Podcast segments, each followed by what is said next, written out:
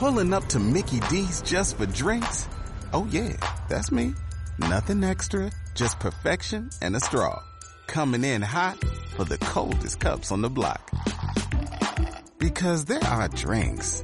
Then there are drinks from McDonald's. Mix things up with any size lemonade or sweet tea for $1.49. Perfect with our classic fries. Price and participation may vary. Cannot be combined with any other offer. Ba da ba ba ba. La radio es mía. A mí gustame velos. Lo que pasa es que de repente ves luego muy tarde y dices, tu madre mía, este ya murió, este ya murió. Sí, los vídeos de boda hay que verlos cuando están vivos todavía. Sí, porque al- al- si pasan 30 años desde la boda ya se te murió la mitad del elenco. Sí. Pachi Poncela.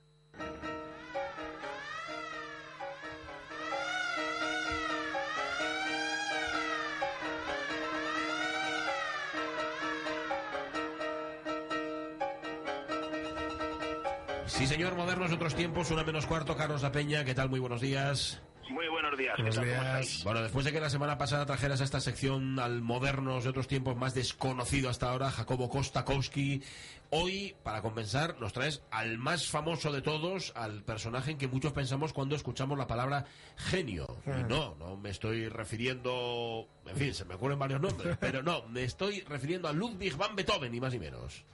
Sí, vamos, no, yo estoy completamente de acuerdo contigo en todo menos en una cosa, porque qué? Aunque Beethoven sea el moderno por de, por otro- de otros tiempos por autonomasia, un personaje de tal calado no necesitaría un capítulo, sino una sección entera para el solo. Y además estoy convencido de que tú lo harías mucho mejor que yo. Fijo. Así que lo que hoy vamos a hacer es una pirueta. Ajá. Y en vez de hablar, como siempre, de un personaje que mostró su modernidad en tiempos remotos, vamos a hablar de una obra. Bien. De una obra que casi 200 años después de su composición no es que siga siendo moderno, sino que sigue siendo futurista, tanto como cuando Beethoven la escribió. Y se trata, como muchos habréis deducido, de la Gran Fuga.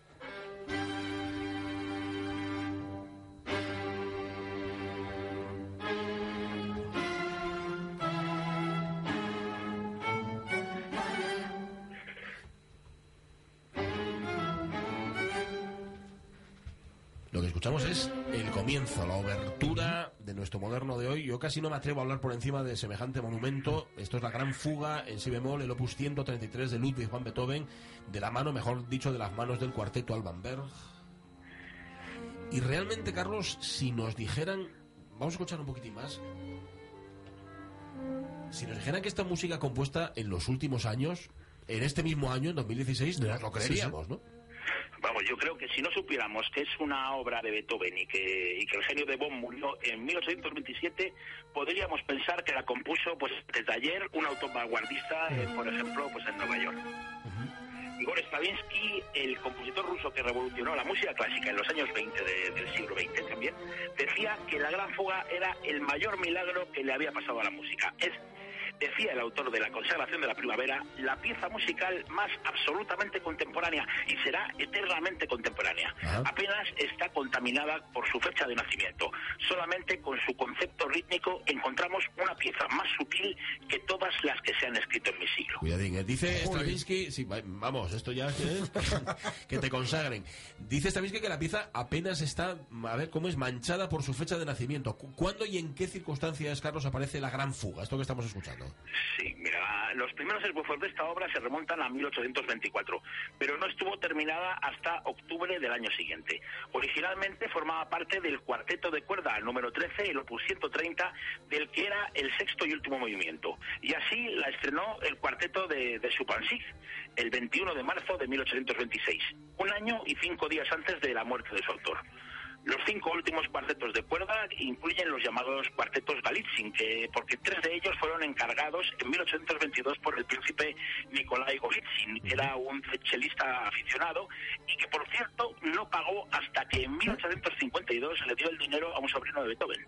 Y Ah. no porque se lo debiera, sino como un Sí. tributo voluntario al fallecido compositor.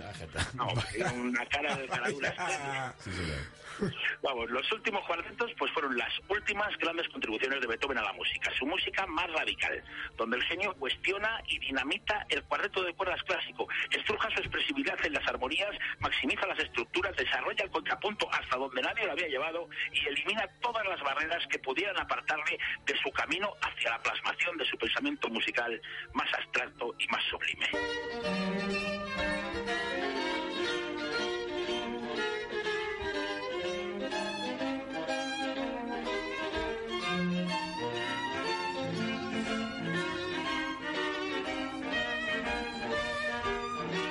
Versiones las que estamos escuchando. Esta es la mítica versión del cuarteto italiano. En esos últimos años, Beethoven, que ya ha compuesto, recordamos la novena sinfonía, que todo el mundo conoce, la Misa Solemnis, está gravemente enfermo, está completamente sordo y aislado de la sociedad. Esto, Carlos, ¿hasta qué punto influyó este aislamiento en sus últimas obras? Bueno, yo creo que sin este aislamiento su discurso final no hubiera sido el mismo. En los últimos cuartetos y especialmente en su testamento más radical, en la obra que hoy nos trae, La Gran Fuga, Beethoven deja de pelear por la libertad para sumergirse en ella. Abandona los ideales clásicos de simetría y balance, deja de lado las ideas barrocas de belleza que, que habían permanecido en el clasicismo, se despreocupa de las apariencias, de la querencia del público a quedarse estancado en lo conocido, de las exigencias de los intérpretes, ya sea para mostrar su virtuosismo o para hacer una pieza en la que los recursos técnicos no hagan naufragar a los músicos aficionados. Beethoven se desmarca de las exigencias de sus editores y sobre todo de la necesidad de crear un objeto bello, de mostrar moderación y gracia, de exhibir lo que alguien ha hecho creer a todos que es buen gusto, y hasta se independiza del sonido, de la percepción exterior de su obra. Beethoven utiliza únicamente su oído interno para componer una obra caótica pero perfecta en su estructura y también inaccesible a, a la apaga- a- a su apagado oído externo. Claro, Consigue así crear una de las obras menos accesibles de la historia y desde luego la más difícil de su catálogo. Una obra cruel, áspera y desabrida, complejísima técnicamente para el intérprete y conceptualmente tanto para el que la toca como para el que la escucha. Vamos, esto lo pones en el fajín del CD y no te lo compra nadie. O no, todo lo contrario, eso depende. Si esa dificultad se percibe casi 200 años después, Carlos, en 1826 no creo yo que haya sido muy bien recibida, ¿no? No, bueno, resulta paradójico que, pese al dominio de Beethoven del panorama musical desde el siglo XIX, su testamento definitivo, La Gran Fuga, haya sido prácticamente ignorada durante más de 100 años. En 75 años apenas se interpretó públicamente tres veces. En vida de su autor, La Gran Fuga solamente se escuchó una vez, precisamente el 21 de marzo de 1826, el día de, su estreno, como dijimos, a cargo del cuarteto Chupanqui. Como antes dijimos, era el movimiento final del cuarteto número 13. Y Beethoven pues no acudió al estreno, prefirió quedarse en, en una taberna eh, cercana. Ajá. Y entonces, al, al término del concierto, su amigo y confidente Karl Orff, que era el segundo violín de- del cuarteto, le informó del éxito de parte de la obra. Dos de sus seis movimientos, el segundo y el cuarto, habían sido repetidos por la aclamación del público. ¿Y la fuga? preguntó Beethoven. Hall le dijo que nadie había pedido que se repitiera. A lo que Beethoven respondió que los espectadores no eran más que bueyes y asnos.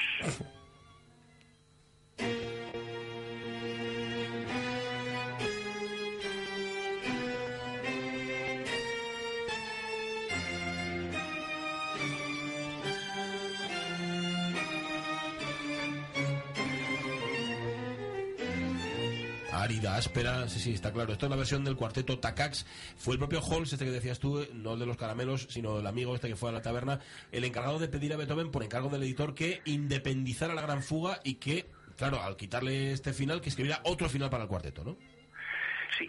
Y saber por qué Beethoven aceptó hacerlo es una de las mayores incógnitas de la historia de la música. Hay quien dice que Beethoven necesitaba, pues como siempre, dinero. Sí. Y que el que recibió de la editorial Artaria por componer el nuevo final del, del cuarteto le vino muy bien. No sabemos si fue esa su motivación, aunque realmente me extrañaría que solamente fuera esa.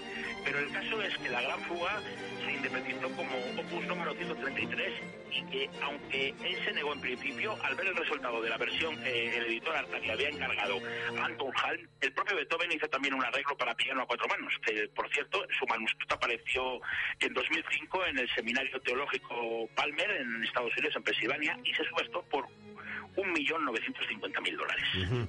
Llama la atención que Beethoven utilice para su testamento el vehículo de expresión que utilizó también Johann Sebastian Bach, la fuga. Sí, sí, gran fuga, ya libre, ya estricta. Ese era el título de la primera edición de 1930, de 1830, perdón. En sus últimos años, Beethoven tenía un gran interés en insertar las formas modernas en los moldes antiguos. Y así le decía Holz que hacer una fuga no es un arte. Yo he hecho docenas de ellas en mis tiempos de estudiantes. Pero la imaginación reclama también sus derechos y hoy es necesario que otro espíritu realmente poético penetre en la forma antigua. vamos a terminar por donde empezamos. Muchos han visto en la Gran Fuga un precedente de la vanguardia musical del siglo XX. Sí, vamos, de hecho la obra es prácticamente olvidada en sus primeros 100 años de vida, como queriendo decir que solamente podía ser tolerada por el público cuando se programaba junto a la música de Stravinsky, de Bartok o de, o de Arnold Somber. Sin duda hay una anticipación de la, de la dodecafonía. Vamos, eh, Oscar Kokochka le escribía a Somber y le decía que, que su cuna, la cuna de Somber, estaba precisamente en la gran fuga cuenta el escritor cubano Alejo Carpentier cómo el compositor franco-polaco eh, Reine Leibovitz interpretó en la sala Gabo de París tres fragmentos de la suite lírica de Albamber y un arreglo para orquesta de cuerdas de La Gran Fuga. El programa anunciaba que primero se interpretaría la obra de Berg y después la de, la de Beethoven, pero el director decidió cambiar el orden sin avisar al público, pensando que este reconocería el testamento de Beethoven. Buena parte del público abucheó La Gran Fuga, considerándola pues eso, un abuso moderno de Albamber. Qué bueno. Eh, ¿Tú crees que, crees que en el espíritu de la Gran Fuga había un anticipo, Carlos, a, a cierta vanguardia del 20 que decidió ignorar completamente al público? Bueno, Beethoven decía que él no escribía para la galería, que, que, que, lo suyo era el arte por el arte, pero, pero en su música siempre está presente la lucha del hombre contra, contra el futuro impuesto, algo, algo que desde luego no está ni de coña en algunas de las vanguardias serialistas de la segunda mitad del siglo XX. Cuando a Beethoven le dicen que el público no entiende la gran fuga, no responde como, como algunos serialistas habían, hubieran dicho, diciendo que, bueno, que me importa un carajo. Lo que responde a su amigo Gerard von Breuning es que ya lo, lo entenderán algún día. Lo entenderán algún día y yo lo sé porque soy un artista. para